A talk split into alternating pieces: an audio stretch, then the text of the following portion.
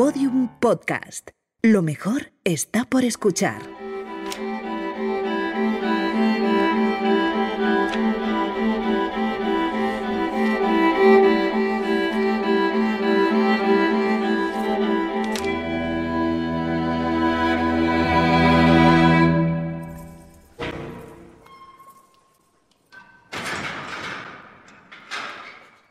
Queridísima cariña mía, he recibido el paquete ilusionado por si mandabas alguna cartita. Pero veo que no. Y lo que veo es que la que te mandaba ha vuelto toda borrada por el lavado, con lo que a mí me cuesta hacer esta letrita. Menos mal que, como me gusta mucho escribir, no todo se pierde. Te adora tú, J.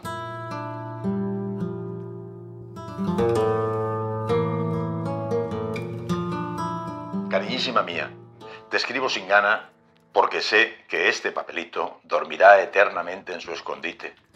Qué ganas tengo de salir de aquí y veros. Estoy un poco más tranquilo. Si hubiera continuado en el plan de los primeros días me hubiese muerto. Dios aprieta pero no ahoga. Adiós, cariña. Cuídame mucho a los nenitos. Quiérelos por los dos.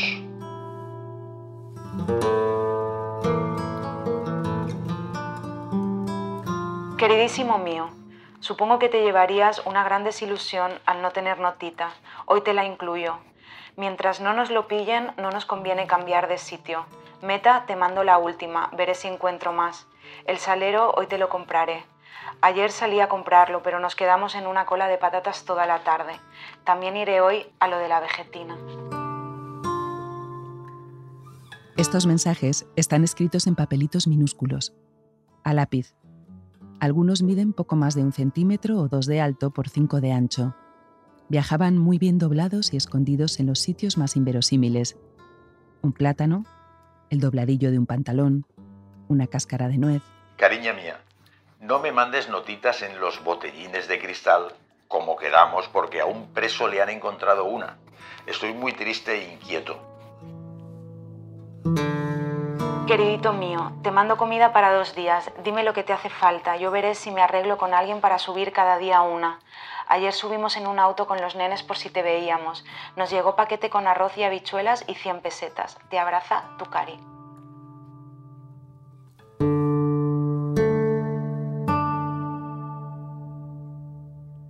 José María y Teresa estuvieron ocho meses comunicándose de forma clandestina mediante estas cartitas. Era el año 1939 Acababa de terminar la guerra civil. José María estaba preso en la cárcel de Montjuic y Teresa se mudó de Valencia a Barcelona con sus dos hijos pequeños para estar cerca de su marido.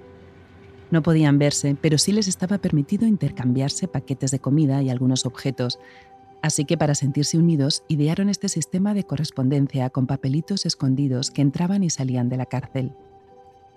Las notitas se han conservado intactas desde hace más de 80 años.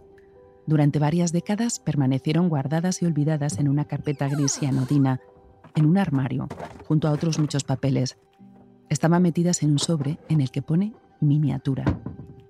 El día en que Lucía, la nieta de José María y Teresa, las descubrió por casualidad, no pudo dormir en toda la noche. La carpeta estaba en ese armario y entonces yo cuando vi que era una cosa lo suficientemente antigua como para no ser una cosa íntima de mi padre o de mi madre, pues la cogí, me puse a mirarlo, y estaba, estaba desvelada y nada, pues me pasé la noche así en vela leyéndolo.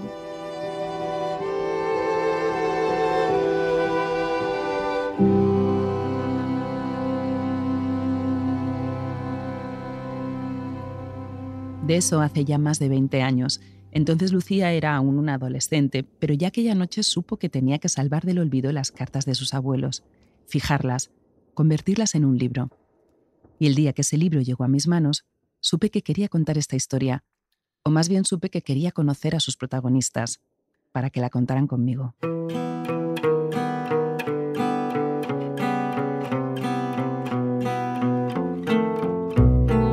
Familia de Libro, un podcast de Ana Solanes para Podium Podcast.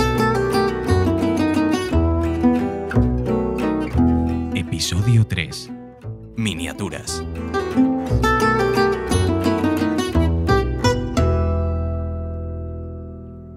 No tengo ningún recuerdo de mis abuelos, pero me gusta pensar que mi abuela me tuvo entre sus brazos. Aunque Lucía era solo un bebé cuando sus abuelos murieron, ha convivido tanto con sus fotos, con sus objetos y con los escritos que dejaron, que es como si siempre los hubiera tenido cerca. Para una niña que ya pensaba en ser escritora, el descubrimiento de aquellas notitas determinó también su vocación de editora y de librera. Desde entonces ha construido y reconstruido historias a partir del recuerdo de sus abuelos, con imágenes en blanco y negro. También hubo un momento que empecé a, a intentar encontrar las originales, porque a nosotros muchas de las fotos nos han llegado en fotocopia. Y entonces, pues yo, es cada vez que íbamos a, las veces que nos veíamos en Navidad en casa de mi tía Conchino, siempre que veía una copia original intentaba pues robarla. y fíjate la diferencia entre la fotocopia y la original. Este es mi padre. Y esta foto original, no sé quién la tiene, nadie la tiene. Y es increíble, sí. Ha reconstruido su historia con películas de Super 8 que Lucía convirtió en imágenes fijas para poder observar cada detalle. Hay tres películas de Super 8 donde yo vi a mis abuelos, que es esta paella en el campo. Y les ha añadido olores. A casa vieja, casa de abuelos, y a caldo de verduras, y a croquetas, y a café siempre listo en la cocina. Cuando hago café por la mañana pienso en mi padre pensando en mi abuela haciendo café. Las historias de sus abuelos se cuentan también con palabras antiguas que ya casi nadie usa. Vegetina, meta, alcuza, con fotos de mujeres paseando agarradas del brazo y con objetos que siempre han estado ahí, como la agenda donde se apuntaba en pesetas hasta el más mínimo gasto semanal. Mira, Todo, Galerías Todo ya desapareció. Aquí en Valencia, antes del corte inglés, hubo los grandes almacenes, ¿eh? Esos listados escritos con una perfecta letra picuda de colegio de monjas nos cuentan tanto de la España del franquismo como muchos libros de historia. La historia de los abuelos se cuenta con todo eso, pero sobre todo con la voluntad de un hijo y una nieta, de Enrique y Lucía, por preservar su memoria. Y eso nos lleva de vuelta a la carpeta gris y a las miniaturas encontré esa carpeta en un armario que teníamos en el pasillo de, nuestra antigua casa y que en aquel armario, aparte de la ropa de mi padre, había, eh, no sé, el Belén, era es uno de esos armarios que guardas cosas que sacas una vez al año. También había cosas de esas que yo de vez en cuando me acordaba y me apetecía ver, como las cintas de cassette, las diapositivas. Era la primera vez que se quedaba sola en casa. Lucía abrió el armario como hacemos a veces cuando abrimos ese cajón o ese álbum de fotos que sabemos que nos van a llevar de viaje a un pasado que nos apetece visitar, como si fueran una máquina del tiempo.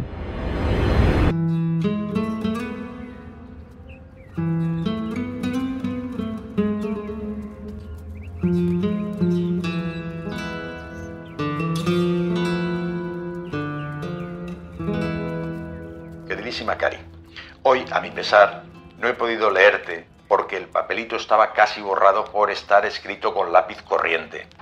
Cómprate uno como el mío. Calculo que también te llegará borroso alguna vez porque se borran al plegarlos y esconderlos tanto. Queridísimo mío, Voy a ver si tus hijos me dejan escribirte un poco más porque son de lo más pesado que he visto. Hoy no he querido salir, he querido descansar un día, con lo poquito que me gusta salir si no te llevo del brazo, y desde que estás ahí dentro aún no me he quedado en casa ni un solo día. Qué envidia me dan todas las parejas que veo por la calle. ¿Cuántos pelos tiene este papel?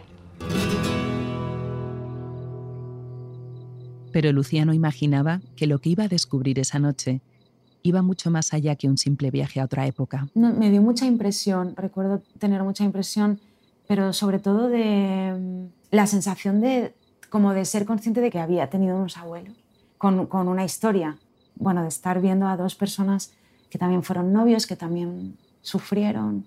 Y entonces me entró una especie de, de casi una obsesión, diría, porque no era no, no, me puse a preguntar tampoco, era una cosa como muy mía. No dijo nada, solo le dejó una nota a su padre en el banco de la cocina. Bueno, hay familias que no, y a veces nosotros lo decimos, hay familias que se dicen las cosas y nosotros tampoco, que no somos de decir te quiero, pero somos de hacerlo con unas croquetas. En casa de los Bonet, la cocina es siempre el lugar de reunión y la comida es una forma, quizá la forma, de expresar las emociones igual que hacían los abuelos Teresa y José María, cuando sus cartitas desde la cárcel podían juntar en una misma frase el dolor de estar separados con el encargo de media docena de huevos.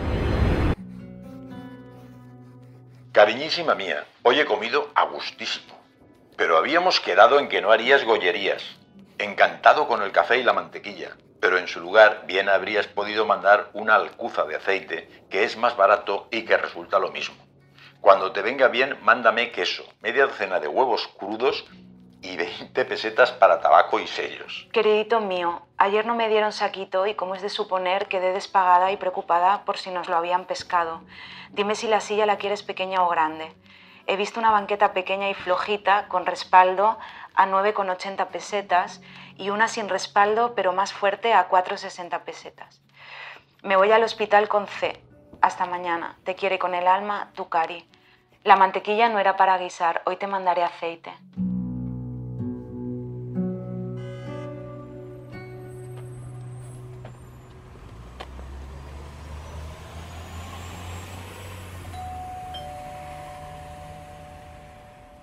El día que les visité en su casa de Valencia me esperaban para desayunar Lucía y sus padres, Enrique y María José. Aunque nadie lo diría, ya han cumplido los 70. 70 cada uno, como dice Enrique, que gasta bromas continuamente. Viven en el centro, en un piso luminoso, con una reforma moderna en la que domina el blanco, el verde de las plantas que se cuela con el sol desde la terraza y la madera noble de los muebles Art que han ido heredando y restaurando.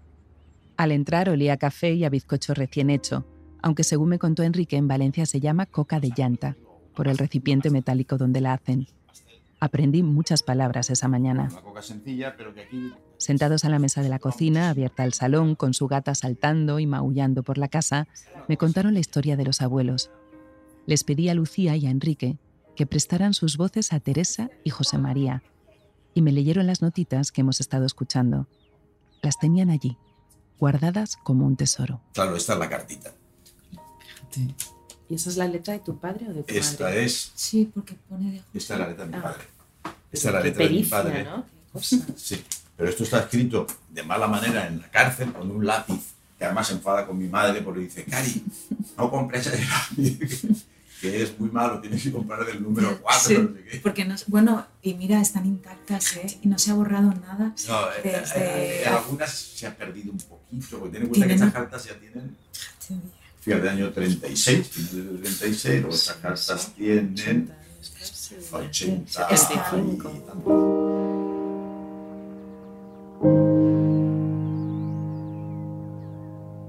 Entonces eres tú el que cuentas que Lucía te dijo como que habías entendido lo que era el amor. Eso es lo que le escribió Lucía a su padre en la nota que le dejó la noche que encontró las cartas. Eso.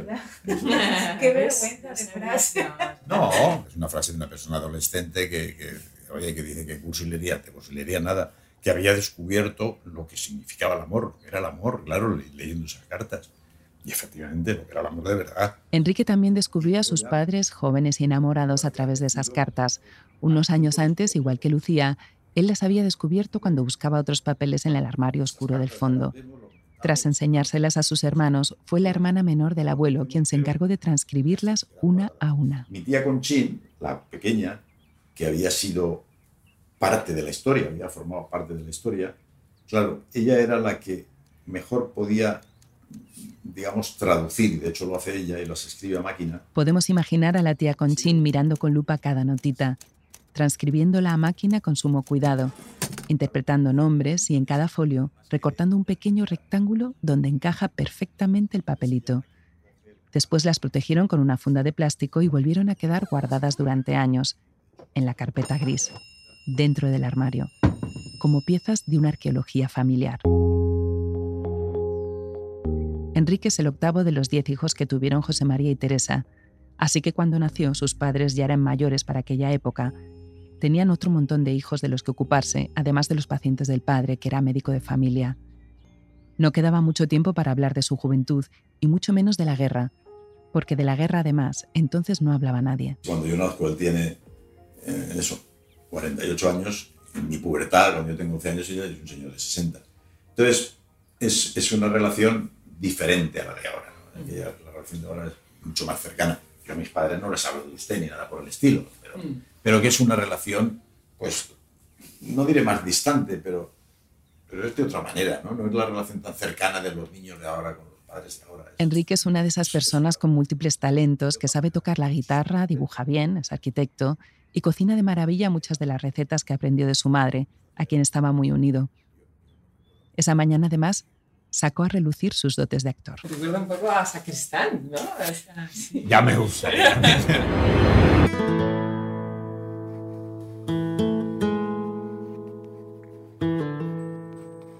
Cariña mía, dentro de poco darán paseo. Si fuera paseo con vosotros, qué gusto iría. Pero aquí me da completamente igual. Ahora mismo bajaré el paquete para que lo recojas mañana. Ya han dado paseo, pero la gente de mi celda se queda. Con lo que a mí me gusta estar solo. Queridísimo mío, en casa continuamos igual, con una serie de pulgas horrible. La ropa de noche aún no hemos acabado de ponerla limpia. Aparece toda llena de picaduras. No quieres saber, es un asco, ya no sabes qué hacer para exterminarlas. La nena ha probado varias clases de papillas, pero no tiene ganita de comer y está bastante más delgada. Se acabó el papel y llora mucho. Hasta luego.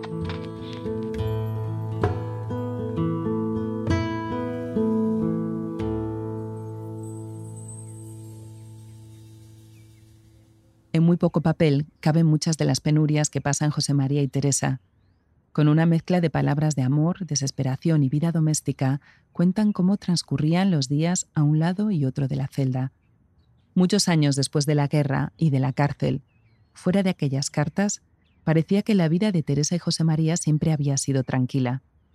Como pasa con tantos abuelos a los que nunca se les pregunta, era como si siempre hubieran sido mayores. Mi suegro era una persona muy pacífica y prácticamente hablaba poco y, y de chorradas, es- de chorradas para, nos, para mí, pero para él eran las vitolas, era, yo qué sé, tenía varias colecciones de cosas. Así es como lo recuerda María José, la mujer de Enrique. Y mi suegra pues estaba siempre en una mesa camilla, eh, una salita, los dos sentados, porque estaban siempre los dos allí, y ella era el único ratito que se dedicaba a hacer punto, porque había nacido ya varios nietos.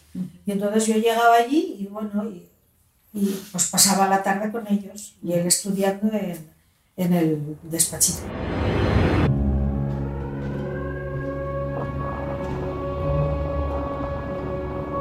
Nadie imaginaba las peripecias que vivió el abuelo hasta terminar en la cárcel de Montjuic. Cuando estalló la guerra, José María estaba en un balneario de la montaña de Barcelona, recuperándose de la tuberculosis que padecía. Estaba muy débil, pero como era médico militar, tras el golpe de Estado de Franco, tuvo que incorporarse a filas. Cambió de destino muchas veces. En cada uno corrió el riesgo de ser detenido o fusilado, pero cada vez conseguía salvarse de forma casi milagrosa. Su hermano Germán, también médico, no tuvo tanta suerte y le mataron al principio de la guerra. De todo esto, por supuesto, el abuelo no hablaba jamás, pero en el famoso armario de los papeles, al fondo del pasillo, no solo estaba el sobre de las miniaturas, había otra carpeta en la que se leía José María Bonet Andrés, hoja de servicios, copia del juicio. Ahí estaba todo lo que no habían contado a sus hijos. La declaración jurada de mi abuelo está guardada en una carpeta en la que pone personal. Está escrita a máquina y tiene 14 páginas. Y con esas 14 páginas en la mano y con la cartilla militar de su padre que también encontró allí guardada, Enrique se encerró en el estudio que tiene en casa.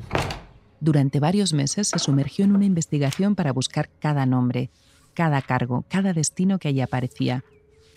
Como un detective de su propia historia, a partir de la declaración jurada que su padre hizo en el juicio y con la que consiguió salir en libertad, Enrique reconstruyó paso a paso los tres años de guerra de sus padres, desde que se casan en el 36 hasta que en el 39 condenan a José María a tres años y un día de prisión. Con ese material y con ese afán por fijar los hechos que tiene la familia Bonet, escribió un pequeño libro inédito que tituló La guerra de José María y Teresa.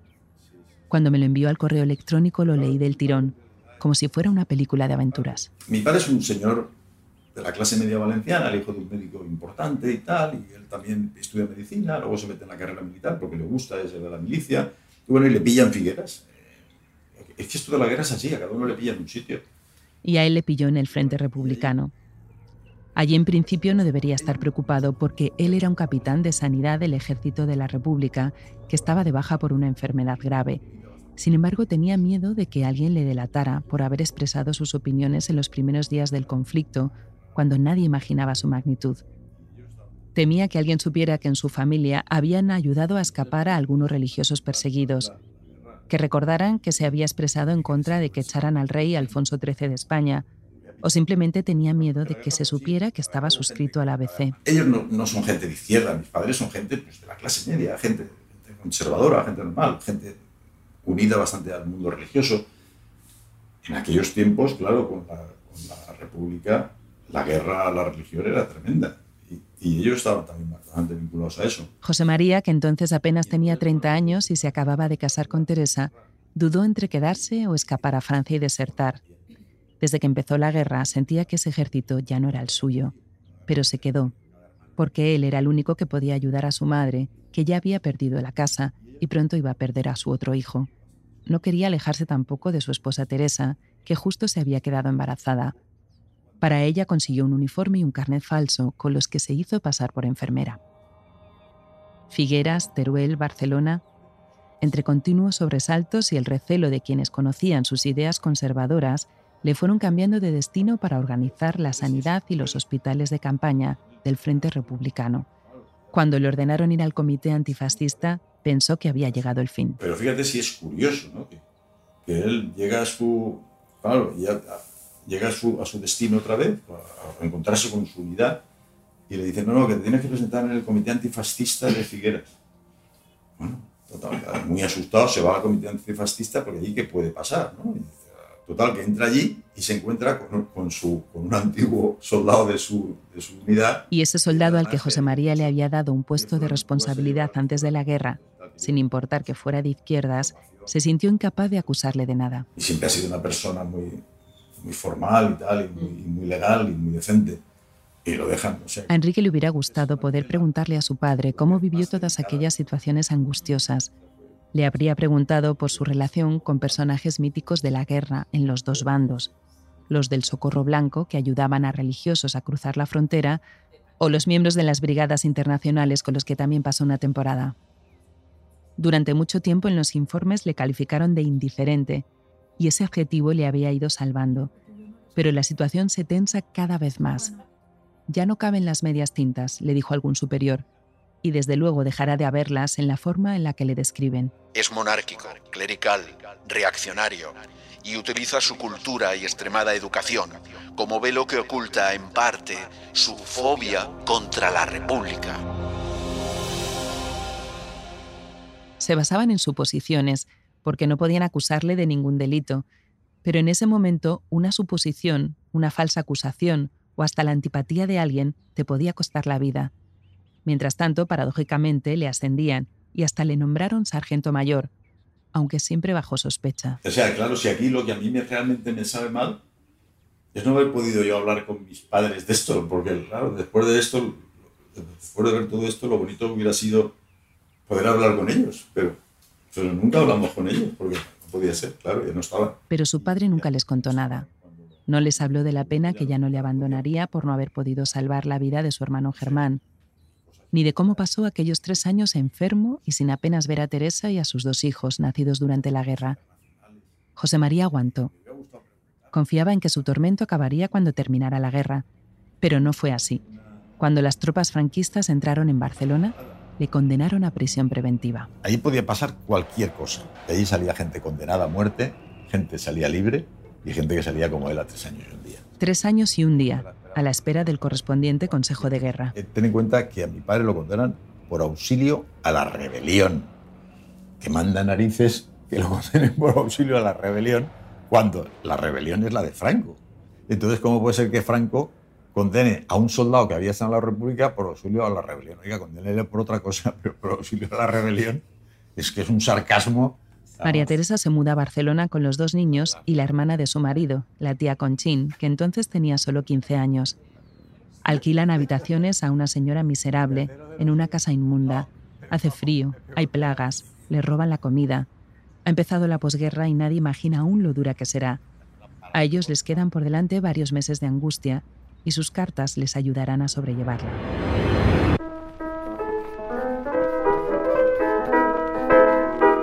Paquete de hoy he recibido meta, papel block y sobres, una lata de navajas y fresones. La meta no hace falta que la mandes de tapadillo, que no me la quitan. Mándame un lápiz, tinta y otro ordinario negro. Estamos bien, pero yo un poco preocupada. Ya hace dos o tres días que tengo bastante dolor en la parte baja del vientre, como si tuviese la regla. El nenito sigue tan espabilado y saladín como siempre. Ahora vengo de ponerlo a hacer pipí y para que no se lo hiciera fuera le he cogido el pipí y me ha dicho, no me toques el pipí, que es pecado. ¿Cómo están mis hijines? Insisto en que los encuentro muy guapos. Tú, cariñito, estabas muy veraniega y muy guapísima con tu trapito blanco a rayas. Queridito mío, la nena aún con diarrea, ahora me la llevo al hospital. Tengo ganas de darte dos o tres besos, que dice el nene. A cada momento me acuerdo del balconcito con mis nenes. Qué recibimiento tan simpatiquísimo me hacían cuando llegaba a casa. Queridísimo mío de mi vida, aquí me tienes con un gran dolor de riñones y de piernas. Estoy rendida. Escribiendo con tinta se puede escribir por los dos lados. Conviene que mandes siempre las cajas atadas, ya que si no pueden quitar las cosas. Un procedimiento que se me ocurre para mandarme papeles cuando no mandes ropa es que los enrolles muy apretados como si fueran un palillo y los metas luego en un plátano.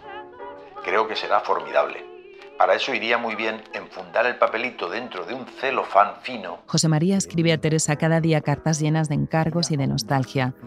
Muchas hablan del propio papel, de los lápices, de los mejores escondites para que no les pillen. Es su única forma de desahogo en la cárcel. Mientras tanto, Teresa tiene mil frentes que atender en aquella habitación llena de pulgas. Los niños y ella misma están delicados de salud y tiene que salir cada día a buscar comida, sillas, ropa, clavos, lápices, libros, café. El hambre que está pasando mucha gente en la calle no le llegará a José María en la cárcel. Incluso ha engordado, cuenta, seguramente porque llegó enfermo y esquelético. Cariñísima, haz pocos gastos conmigo que voy comiendo rancho. Hoy el café de la cantimplora está riquísimo. El otro lo guardo. ¿Cuándo vendrá la gramática inglesa? Tengo muchas ganas de hacer algo de provecho. ¿Te cuidas? Yo engordé 6 kilos. Cariña, no me manden más cosas. A lo sumo, una latita de atún. Meta sí que necesito para cocer los huevos. El día a día de la mayoría de la gente consistía en hacer cola en las tiendas tratando de conseguir los alimentos básicos como pan, patatas o azúcar, que multiplicaron hasta un 600% sus precios. O la meta, esa que tanto sale en las notitas y que es un combustible sólido en barra que usaban para cocinar en la cárcel. Debes de estar cansadísima con tanto jaleo, cariña mía.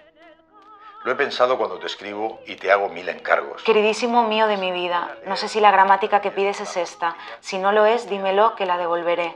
Te quiere tu cari. Si algún día puedes escribirme más extenso, pon como yo dos o tres notitas en diferentes sitios.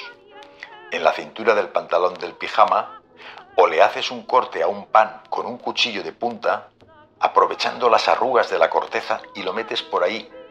En este caso, para despistar, manda un par de panes. Las estrategias para esconder los papelitos se sofistican a medida que pasan los meses. Tampoco está mal comprar nueces, abrirlas con el filo de un cuchillo, vaciar media nuez, meter el papelito que puedas, no muy grande, y pegarlo con sinteticón. He reclamado la gramática inglesa. Las tres barras de meta no han llegado, lo demás sí. Te mando el pantalón del pijama porque no tengo hilo para coserlo. Hoy me he lavado la toalla y la camiseta. El queso Roquefort, aunque era falsificado, lo he encontrado buenísimo. Eso no lo comprendo yo, cómo puede ser que mi madre le pudiera llevar un pedacito de Roquefort, no sé. Porque fíjate que está en la guerra había una escasez tremenda. Los estantes de las tiendas cada vez están más vacíos. Casi todo se desvía al mercado negro y es de suponer que Teresa, como tanta gente, tendría que recurrir a él para conseguir productos que empezaban a ser considerados lujos, como el chorizo, el chocolate, los fresones. El extraperlo, como se llamaba entonces, se perpetuó durante décadas y mientras algunos privilegiados se enriquecían sacando partido de la corrupción y de la escasez, otros morían literalmente de hambre.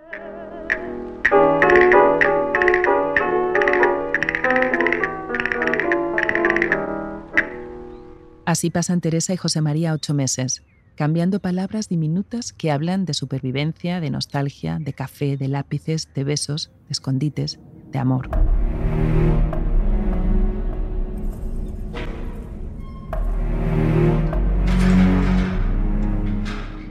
El 1 de octubre de 1939 llega por fin la remisión de la condena. José María sale en libertad, Su hijo Enrique imagina en su reconstrucción de la guerra de José María y Teresa cómo sería el reencuentro de sus padres a las puertas de la prisión de Montjuic. En la puerta, escribe, le espera Cari con los dos pequeños. Se funden en un abrazo interminable mientras los niños los miran sin saber por qué lloran su mamá y ese señor que les resulta vagamente familiar. Cuenta también Enrique que sus diez hijos no le escucharon nunca una palabra de odio hacia nadie, porque José María fue ante todo un pacifista radical. Así que, si no llega a ser por el descubrimiento de aquella carpeta gris en el armario, la imagen de su padre habría sido siempre la de aquel señor tranquilo que no hablaba del pasado y que cuando volvía del trabajo encuadernaba libros, arreglaba aparatos o se inclinaba sobre la mesa camilla a mirar con una lupa sus colecciones. Mi abuelo coleccionaba vitolas, esa anilla de papel litografiado que se coloca en cada cigarro puro para indicar la marca de fábrica. A mi abuelo le hubiera gustado que mi padre heredara su afición y cuando encargó un sello de caucho para identificar su colección, en lugar de poner su nombre, puso el de mi padre. A mi padre nunca le ha traído la idea de coleccionar nada. Cuando anuncian en televisión la galería del coleccionista, mi padre dice, hay gente pato.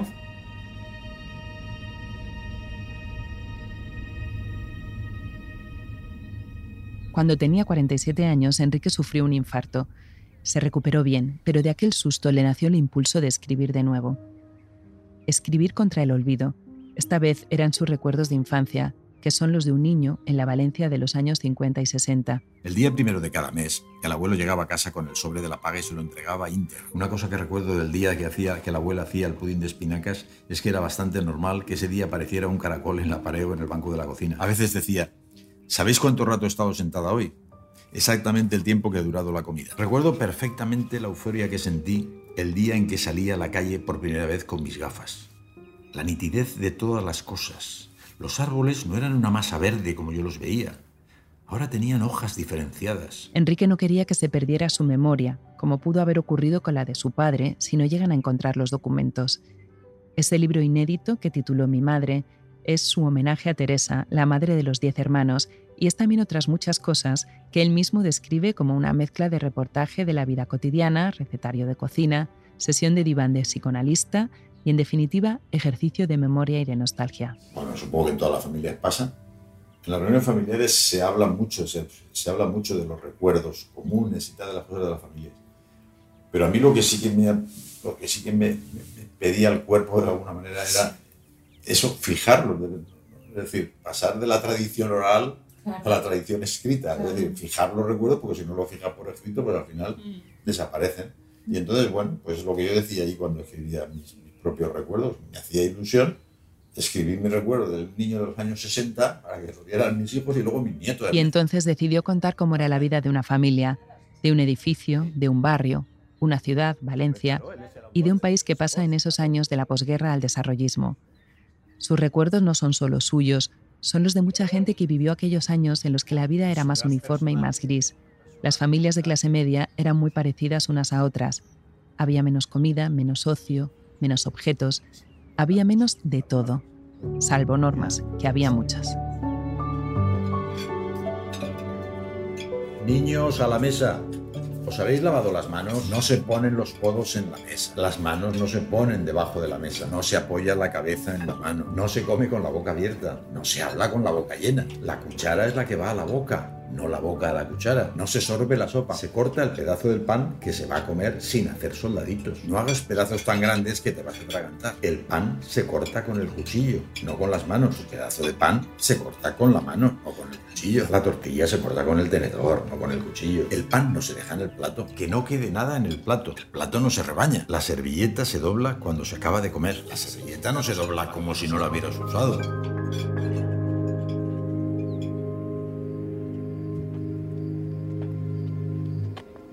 Recuerdo que a veces acompañaba al abuelo a la calle por algún motivo. Tengo la imagen de ir juntos por la calle en invierno, ya de noche, él con su abrigo gris oscuro.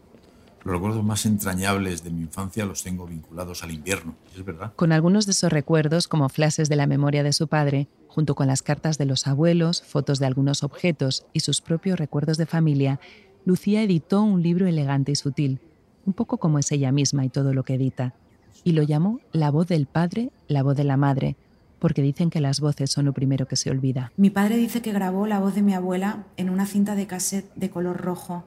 Parece ser que cuando nos cambiamos de casa la tiramos a la basura durante la mudanza. En la cocina de nuestra primera casa había un especiero giratorio de madera y porcelana. Mi padre cuenta a menudo una broma que les gastaba mi abuelo. Un señor le había parado por la calle para regalarle unos vitidigüinitos, pero él los había rechazado. Es que me da mucha risa esto.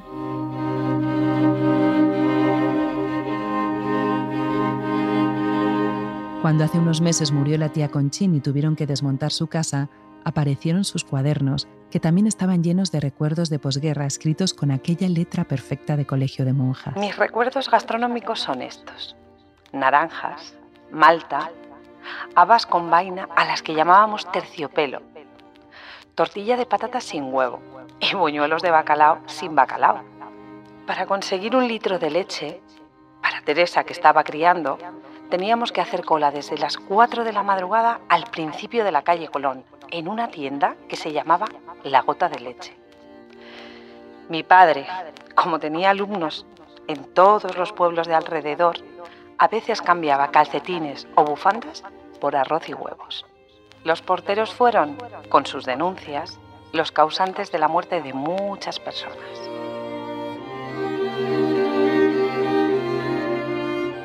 Conchín sentía el mismo impulso que Enrique y que Lucía para fijar sus recuerdos, mientras que alguna de sus hermanas no entendía para qué lo hacía. Son nuestros recuerdos, decía. ¿A quién pueden interesar? Lucía los recuperó, seleccionó algunos y los sumó al resto de voces, como si fueran todos notas de una misma canción. Me hizo pensar en eso y vi que sí que eran voces, las, todas las voces, las de mis abuelos, la de mi padre, la mía y la de Conchín, que tenían mucho en común. Yo creo que, era, que es la necesidad Mm, de fijar algo, mm, algo que además he heredado de ellos y yo no tengo hijos además y, no pensaba tanto en la memoria histórica, que obviamente hablando de justamente de esta época es importantísimo y yo sé que nosotros hemos aportado algo haciendo esto, pero para mí era simplemente dejar eso fijado aquí y de hecho ahora sigo pensando que las cartas deberíamos donarlas a al Museo Nacional en algún momento o que eso no puede, o sea, llegará un momento que ya no habrá alguien con el interés que hemos tenido y que al final esa parte sí que creo que será la memoria de todos. La memoria de todos, hecha de pequeños fragmentos de vida cotidiana, unidos como en un collage. Al leerlo a mí me recordaron a otros viajes a la memoria colectiva en otros lugares y otros tiempos, como el famoso Me acuerdo de Georges Brecht, con su recuerdo de infancia y juventud en el París de los 50, o al anterior del estadounidense Joe Brainard, en el que se inspiró el propio Perec. Ellos lo convirtieron en algo contagioso. Después otros muchos han hecho el mismo ejercicio de memoria, que de tan sencillo como parece nos da ganas de imitarlos y sumarnos al experimento, y escribir también nosotros nuestros propios yo me acuerdo, para que así dejen de ser solamente nuestros.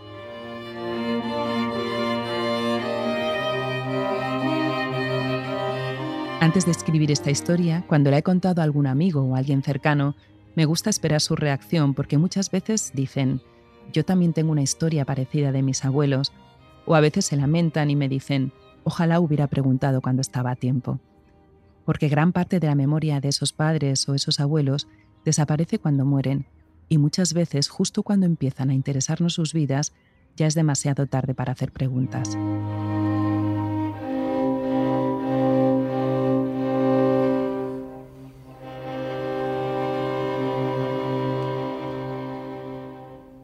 Lucía no pudo hacer preguntas, pero siempre agradece a sus padres que le permitieran abrir los armarios y mirar y rebuscar en los cajones. Quién sabe si al escuchar esta historia muchos se decidan a preguntar a los abuelos o a los padres, si es que aún están a tiempo, y otros a abrir esos cajones, reales o imaginarios, esos donde se guarda la memoria de lo que somos.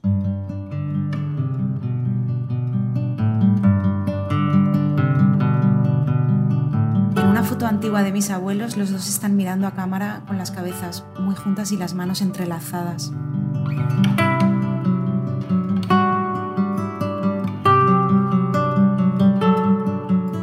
Familia de Libro es una producción original de Podium Podcast.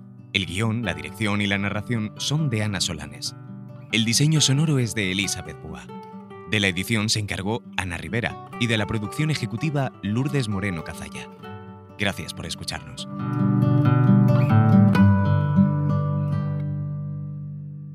Todos los episodios y contenidos adicionales en podiumpodcast.com. También puedes escucharnos en nuestras aplicaciones disponibles para iOS y Android y en todos los agregadores de audio.